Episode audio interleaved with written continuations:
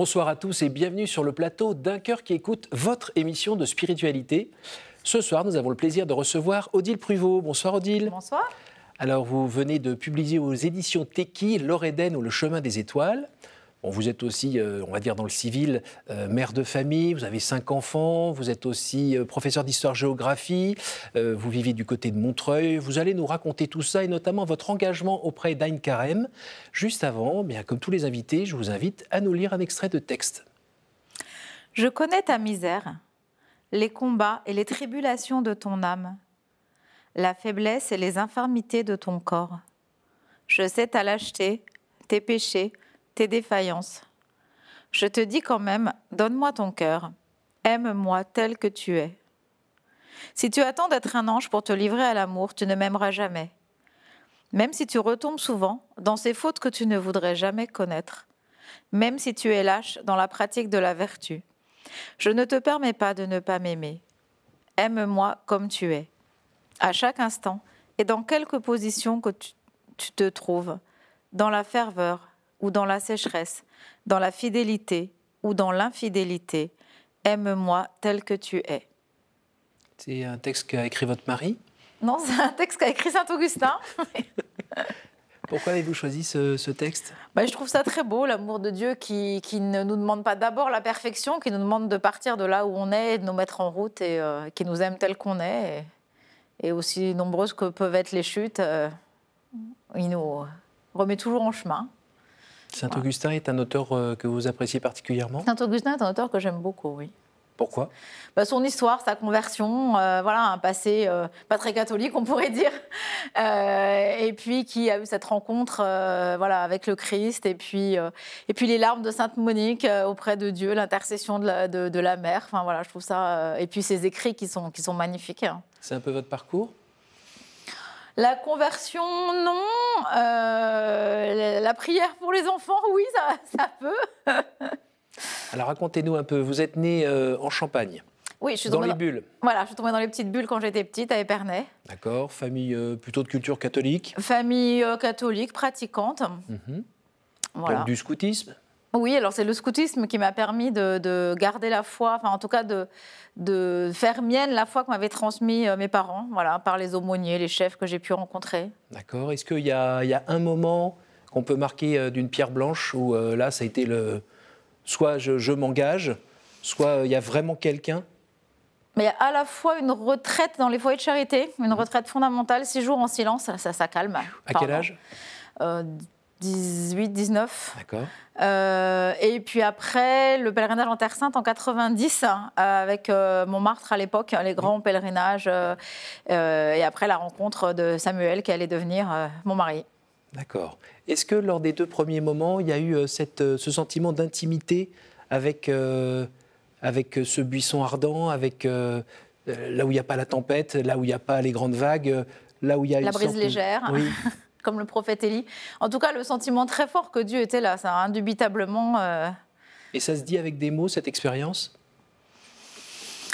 C'est difficile à dire avec des mots et c'est juste euh, dire, euh, dire aux personnes, aux gens qu'on peut rencontrer, qui peuvent l'expérimenter, que c'est une certitude. quoi. comme dirait Frossard, Dieu existe, je l'ai rencontré. Après, transmettre ce qu'on a vécu, c'est compliqué. Et quand on est maman, quand on est enseignante, c'est possible de le transmettre? C'est possible de donner le désir mm. de le chercher. Et une fois qu'on est en route, qu'on avance vers la vérité, on est sûr de le rencontrer. Ce qui est, ce qui est possible, c'est de mettre les gens en route. C'est de susciter ce désir de, de cheminer. Et ça a marché avec les enfants? De manière très différente en fait. Euh, autant euh, on a une aînée là qui revient d'un an en Israël avec les chrétiens d'Orient. Euh, voilà, autant certains cherchent, cheminent, s'arrêtent, repartent, se, se, détournent, reviennent. Enfin, c'est pas une évidence. Ça me paraissait évident qu'en parent chrétien et du chrétiennement des enfants, ça allait couler de source, mais, mais, mais non. Et quelle est finalement la, juste place en tant que parent Parce que quand on a quelque chose qui. Quand on a fait une rencontre qui illumine toute sa vie et qui oriente toute sa vie, euh, et qu'on ne la voit pas forcément reprise par ses enfants, euh, on, se tape sur la poitrine ou, comment on réagit? On fait comme de Monique. On, dit au Seigneur, écoute, j'ai fait ce que j'ai pu. Euh, peut-être pas très bien, il y a peut-être eu des ratés, mais maintenant, débrouille-toi pour que ce qui a été semé pousse, pour que le bon grain pousse mieux que l'ivraie. Et, et vivre dans cette confiance qu'on a semé quelque chose et qu'il en tirera forcément du bon. Alors j'entends bon grain ivret, je retourne en Champagne avec les vignes. Donc il y a la petite Odile qui court dans les vignes et qui prend quelques raisins. C'est ça. Euh, et qu'est-ce qu'elle donc elle grandit, elle va venir étudier à un moment quand même? Elle va étudier à un moment? Elle va étudier, euh, elle va quitter sa Champagne pour aller à la Sorbonne pour étudier l'histoire. D'accord. Voilà, la fascination de la grande ville, à faire ses études à Paris. Euh. Et puis il y a une paroisse, Saint-Germain-l'Auxerrois? Et puis il y a une paroisse avec des mouvements de, jeunes, d'étudiants, euh, Saint-Germain-l'Auxerrois, avec le Père Giton, plein de groupes, plein de, liturgies, de temps de prière, etc. Et alors c'est là-bas où il y a cette rencontre bon, du mari, évidemment, du futur mari, mais surtout d'Aïn Carême oui, la communauté Anne Carême qui émane aussi un peu de Montmartre, du trépied Montmartre 3, la prière, euh, la formation et la transmission, donc l'évangélisation. On m'a paru un trépied solide. D'accord. Donc ça, ça fait maintenant 25-30 ans? C'est ça. D'accord. Donc euh, dans mon souvenir, euh, c'est Anne Carême, c'est les courageux qui vont deux par deux se déguiser en témoin de Jéhovah pour faire toc-toc chez les gens et, et faire où? On est témoin de Jésus témoins de Jésus, voilà, c'est ça. Bah, c'est ceux qui, oui, qui se disent euh, Jésus a envoyé deux par deux ses disciples en disant allez par toutes les nations. Donc on essaye effectivement avec les simples moyens, euh, euh, on essaye d'être, de se vider pour laisser l'Esprit Saint passer et, et rencontrer les gens que mon Dieu veut bien nous envoyer. Et ça marche? Parfois, il y a des, des, rencontres et des conversions magnifiques. Il y a même des gens qu'on a rencontrés dans la rue qui maintenant évangélisent avec nous et, et parfois c'est beaucoup plus aride. Alors, dans mon souvenir, il y a aussi des gens qui sont euh, plutôt fans de yoga et d'autres spiritualités orientales qui, elles aussi, cherchent à se vider. Euh, c'est pas la même chose? Bah, se vider pour se vider, c'est une chose. Se vider pour laisser la place à un autre qui, est Jésus euh, et, qui se donne à moi, c'est un peu différent quand même. Finalement. Finalement. Et ça donne quoi? Jésus en moi? Ouais. Le bonheur, la paix, la joie la joie même dans les difficultés, enfin une sorte de certitude profonde qu'on est, euh, qu'on est aimé et qu'on ne risque rien en fait. Et ça n'empêche pas de se prendre euh, des, coups dans la figure, euh, voilà. C'est ça. Des râteaux. Et puis la vie qui touche tout le monde, elle vient aussi de temps en temps vous donner des coups de bûche sur la tête, non? Oui, ben, Jésus a parlé de la qui, veut prendre, qui veut m'aimer et me suivre, sa, prendre sa croix. donc oui, il y a des moments un peu plus difficiles. Et vous, c'est quoi votre croix? Ma croix, bah, il y a eu la maladie de, Samuel, de mon mari, à un moment donné, qui a été un épisode difficile. Il y a euh, bah, le cheminement des enfants, parfois incertain, leur, euh, euh, leurs errances ou le, moment des choix de vie, des, professionnellement, dans leur entourage. Enfin, il y a des moments plus, plus, difficiles. Et comment on vit justement ces épreuves qui sont là quand on est en lien avec Dieu? Qu'est-ce qui se passe? Qu'est-ce qui est différent de, des gentils? Il y a cette sorte de certitude que, qu'on n'est pas abandonné, cette sorte de certitude que de, tout ça, il va forcément un jour sortir quelque chose de bon. Même si on ne le voit pas euh, à vue humaine euh, sur le moment, il y a forcément quelque chose qui va en sortir. Et depuis le temps, euh, depuis votre engagement depuis 30 ans, vous avez déjà eu des choses jolies sortir? Oui, heureusement, on a vu des fruits, on a vu des belles fleurs germer et des fruits. et ça, c'est quand même des belles grâces qui nous sont données et qui nous aident à persévérer. Alors vous êtes euh, enseignante donc euh, du côté de, Montreuil. Dans le 9-3. Dans le 9-3. Euh, si je ne me trompe pas, on est un peu dans la banlieue rouge. L'ancienne banlieue rouge, ceinture rouge. Elle a un petit peu, mais. Voilà, oui. Et, et donc c'est pas c'est pas mieux très porteur non plus pour la vie catholique là-bas? Non, c'est un public très varié. L'établissement Henri Matisse, il est en face d'une cité, la cité des Morillons. Donc, euh, euh, il y, a un public extrêmement divers, euh, pas forcément très chrétien, effectivement, mais avec des, enfants qui, qui, ont, qui ont soif, hein, ou chez lesquels on va essayer de susciter la soif de, de grandir et de chercher. Quel est le pourcentage d'élèves cathos dans, dans votre école? Alors, si c'est catholique pratiquant. Déjà catholique de culture Catholique de culture. Euh, la moitié? Non, pas la moitié, je pense. Euh, un, tiers, peut-être. D'accord. Et alors, catholique pratiquant, on descend à 4%, 5%. C'est ça, à la moyenne nationale, je pense. Euh. Et alors, l'offre qui est proposée, elle est plus ou moins suivie? C'est pas parfois désespérant de, quand on s'engage de ne pas avoir trop d'implication de la part des élèves ou des familles? Ça peut, mais par exemple, quand on propose des temps de prière, euh, bah, les élèves viennent massivement parce que bah, parce qu'on va voir, on va découvrir.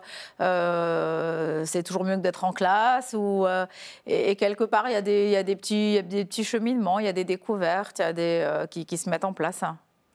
Comment vous faites pour lutter contre la monotonie ou l'usure qui parfois peut venir au bout de 25 ou 30 ans? Je ne parle pas de votre mariage, hein. je parle de votre engagement chez, chez Anne Carême ou dans l'enseignement. Et l'enseignement dans ce cadre-là? Bah Parce que les personnes sont toujours nouvelles.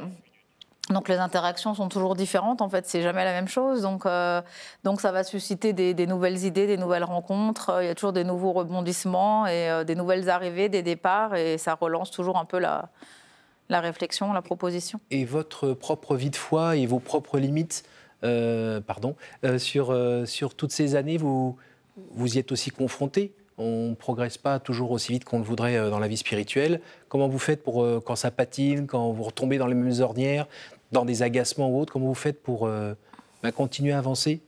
Bah, la prière, je dirais. En fait, euh, on se rend compte qu'avec quand les enfants sont petits et jeunes, on a le temps de rien faire. Quand tout d'un coup, on se remet à avoir un petit peu de temps, euh, de, trouver des moments pour le consacrer à la prière, on a repris euh, il y a un peu plus d'un an maintenant l'adoration nocturne dans la paroisse d'à côté à Villemomble à Saint-Louis, où il y a l'adoration perpétuelle avec un petit créneau de 3 heures du matin une fois par semaine. et là, ça vous rebooste pour toute la semaine. C'est impeccable. Donc l'énergie qu'on met là-dedans, elle n'est pas. Ah ben, ça décuple le. Ah, euh, Et vous y allez avec votre mari? Quand il est là, quand il est dispo, quand on essaie d'y aller à deux, oui. Et il y en a toujours un des deux qui reste réveillé? Plus ou moins, oui, en général, oui, ça va. Voilà, la vraie vie, quoi. vous vous êtes lancé dans, l'écriture d'un livre, donc L'Or ou Le chemin des étoiles. Euh, ben, première question, pourquoi? Et à qui ça s'adresse? Euh, pourquoi Je ne sais pas trop. J'ai jamais eu l'idée, dans l'idée d'écrire un livre, mais j'ai eu des idées qui me sont venues comme ça, notamment quand on partait en voyage avec les enfants, on voyageait la nuit. Ça évitait les quand est-ce qu'on arrive euh, Et les idées me sont venues toutes seules, comme ça, en essayant de tenir éveillé, justement. Euh, et puis j'ai fini par les mettre sur le papier, c'est venu tout seul, et, ça a fini par faire l'Oréden. Alors à qui? Plutôt, plutôt aux jeunes. C'est-à-dire, à partir de quel âge? Partir du collège, hein, fin, oui, fin, euh, fin primaire, début collège et collège. D'accord. On peut dire que euh, c'est un petit peu nourri euh, d'un peu de Laudato aussi dans le fond ou pas? Il y a un peu de ça derrière ou c'est juste Oui, l'encyclique du pape, l'importance de protéger la planète, notre maison commune, la nature, ce que je dois aussi au scoutisme, enfin, c'est aimer la nature. Racontez-nous un tout petit peu, juste pour nous mettre en appétit pour ce livre. De quoi il parle? Bah, on est après, après la fin du monde. Enfin, ça, c'est assez basique. Euh, il y a eu beaucoup de fin du monde dans la littérature. Euh, et avec deux mondes, un monde qui a survécu parce qu'il était proche de la nature, qui a été protégé d'une certaine manière par la nature, et puis un monde qui a réussi à se, à se, à euh, à s'isoler et à survivre et, euh, mais qui est un peu en train de, en train de, mourir. Et, euh, et, Alban, la jeune héroïne de, du monde de la nature, euh, Loréden, qui va en Austrasie essayer de entrer en contact avec l'humanité qui... Alors, si je ne me trompe pas, elle est avec son grand-père dans, dans, son monde à elle et elle recherche un peu la trace de ses parents dans l'ancien monde. C'est ça, ses parents ont voulu déjà faire cette démarche d'aller vers l'ancien monde. Ils sont jamais revenus et ça la travaille et, et elle va réussir. Qu'est-ce qui sous-tend un petit peu l'action dans, ce livre? C'est euh, un environnement à protéger? Un environnement à protéger, l'importance des personnes, de l'humanité, une humanité à sauver, euh, de la prendre là où elle est et puis de, l'emmener justement vers un, vers un monde meilleur, euh, de ne pas, laisser, pas laisser mourir ce qui peut encore être sauvé en fait. Hum, hum. Le personnage principal, il est chrétien? Le personnage principal. Alors, dans un monde où toute trace de religion a été enlevée euh, volontairement euh, par, euh, par les, les, gouvernements précédents, cette, cette, fin du monde, mais avec un, peut-être un dépôt, effectivement.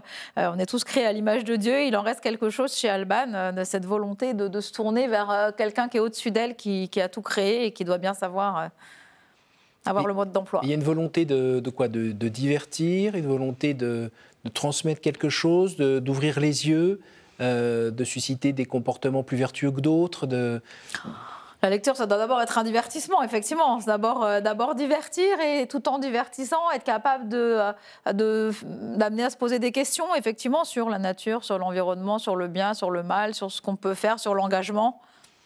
Voilà, au détour. On, s'inscrit un peu dans la lignée des, Tolkien, euh, Lewis, C.S. Lewis, par exemple Je n'irai peut-être pas jusque-là, mais oui, j'aime bien ces, romans dystopiques. Euh, euh, les, oui, bon, j'aime beaucoup Tolkien, j'aime beaucoup Lewis, puis les récits plus récents de Hunger Games, Labyrinthe, Divergente, hein, avec des mondes comme ça un peu, un peu détruits et où on va essayer de redonner un élan.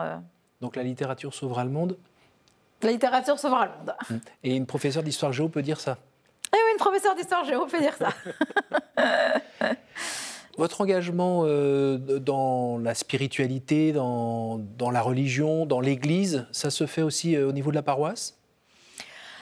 Euh, oui, alors on est très peu le week-end, on est très peu souvent chez nous. Donc du coup, on est un peu sans paroisse fixe, au détour des week-ends scouts, des rencontres familiales, des euh, voilà, on est plus en semaine sur la paroisse et après engagé sur les paroisses où il y a des prêtres de la communauté Anne Carême. D'accord, vous êtes combien à peu près dans la communauté? Une petite centaine. D'accord. Et le, fondateur, donc c'est le père Giton notamment C'est un petit groupe de fondateurs qui s'est réuni à l'abbaye de Solem pour, euh, pour réfléchir et qui a lancé, euh, euh, lancé l'idée de la communauté, un petit groupe de 7-8 fondateurs. Vous pouvez nous rappeler la vocation première de cette communauté? Alors c'est d'abord d'évangéliser. On a reçu, on se forme, on prie et on va euh, au-devant euh, des autres. Parce que pour évangéliser, il faut se former, savoir de quoi on parle. Pour évangéliser, il faut se nourrir d'abord. Et ça, vous vous en êtes rendu compte euh, en commençant à parler avec les gens qui vous posasaient des questions et vous ne pourriez, vous pouviez pas forcément ah bah, Clairement. clairement chaque, D'ailleurs, chaque évangélisation est suivie d'un brief, on appelle une réunion missionnaire. on grandit soi-même dans la foi par les questions que les autres nous posent. C'est impressionnant. Ou de pouvoir exprimer clairement quelque chose, on se rend compte qu'on se l'approprie et qu'on ne se l'était pas forcément approprié auparavant. On est les premiers bénéficiaires.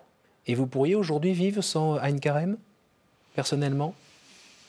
Difficilement parce qu'on se rend compte quand on n'est pas engagé, quand on ne prend pas un engagement ferme au, sein d'une communauté ou ailleurs, euh, il y a beaucoup de bonne volonté. Je vais faire ci, je vais faire ça, et puis, et puis, et puis on ne le fait pas en fait.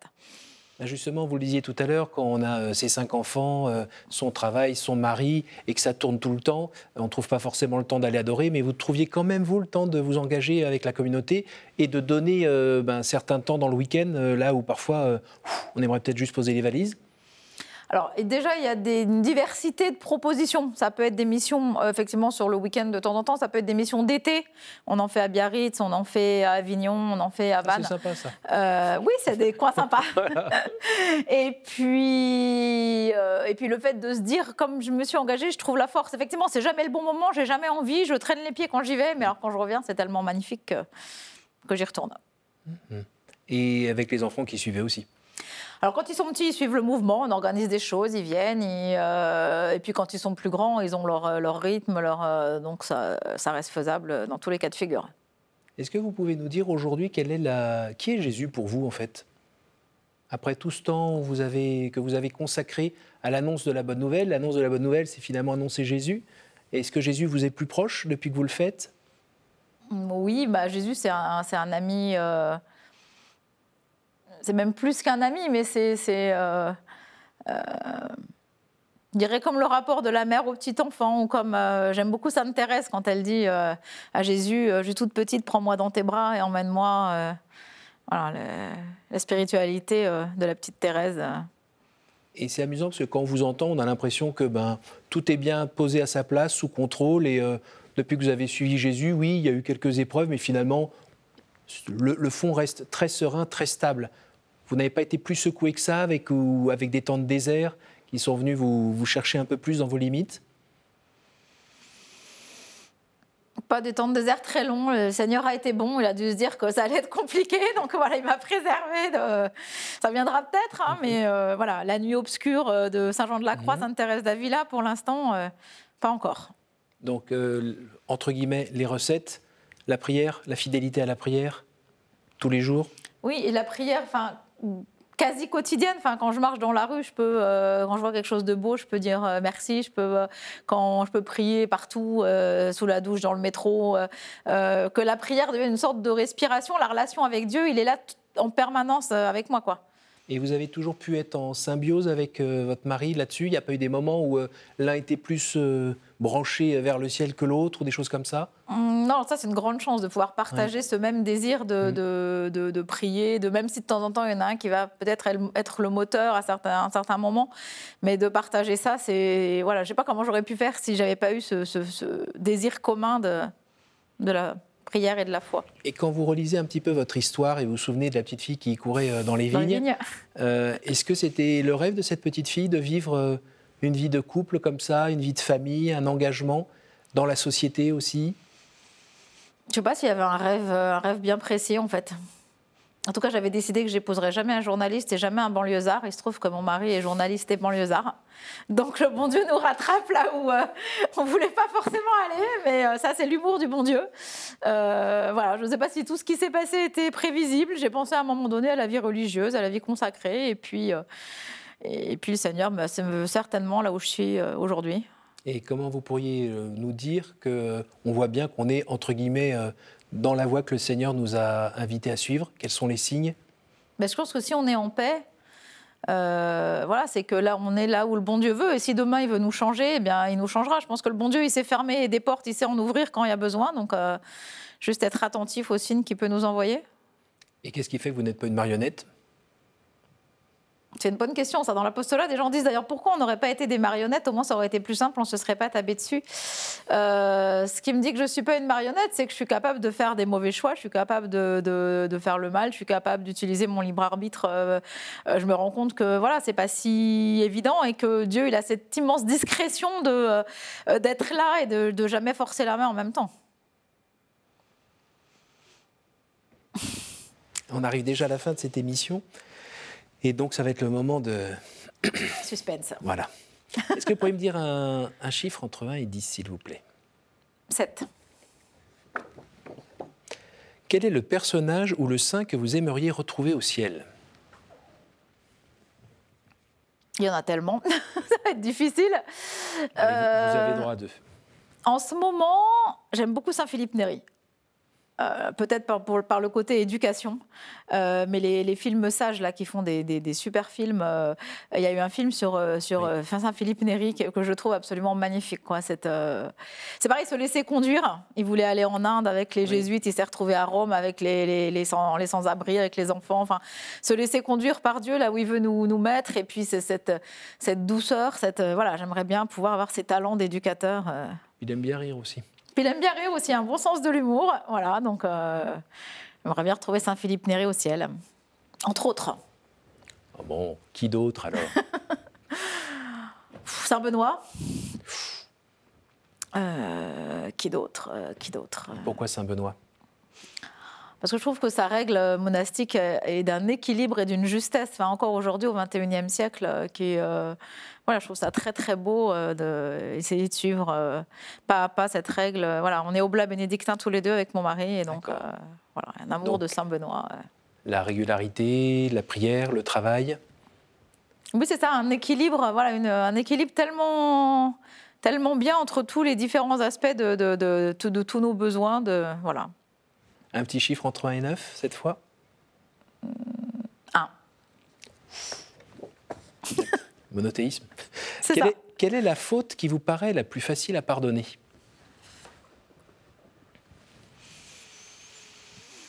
Questionnaire de Proust. ça.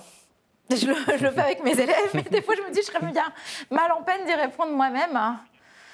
Euh, la faute pour laquelle j'aurais le plus d'indulgence en fait.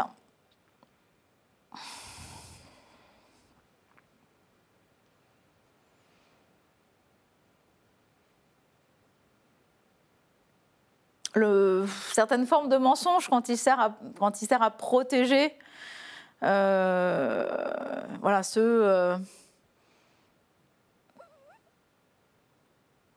pareil encore, je ne sais pas si une faute peut vraiment. euh, Après, vis-à-vis de Dieu, toutes nos fautes attirent son indulgence, donc quelque part, elles sont toutes, toutes, toutes pardonnables. On, est, on, est, on est fragile. Le manque de. Je sais pas. À nouveau, entre 1 et 8 Allez, trois. La Trinité. Après le monothéisme. Voilà. Quelle est votre prière préférée? Euh, la prière à Marie de Saint-Louis-Marie Grillon de Montfort. Je vous choisis aujourd'hui au Marie. Merci beaucoup, Odile. Merci d'être Ben, vous. d'être venu ici nous présenter euh, votre livre et puis nous, nous raconter aussi un petit peu ben, la vie de foi qui vous anime tous les jours, euh, avec euh, ben, ses hauts et ses bas et euh, votre témoignage plein de vie, plein d'espérance. Donc je rappelle votre livre L'Oréden ou le chemin des étoiles, paru aux éditions Teki. Euh, eh bien, merci à vous tous pour votre fidélité. N'hésitez pas à partager cette émission grâce à, notre réseau, so- à nos réseaux sociaux, bien sûr, et à notre site www.ktotv.com. Merci euh, à la technique pour euh, la réalisation de cette émission et je vous donne rendez-vous la semaine prochaine.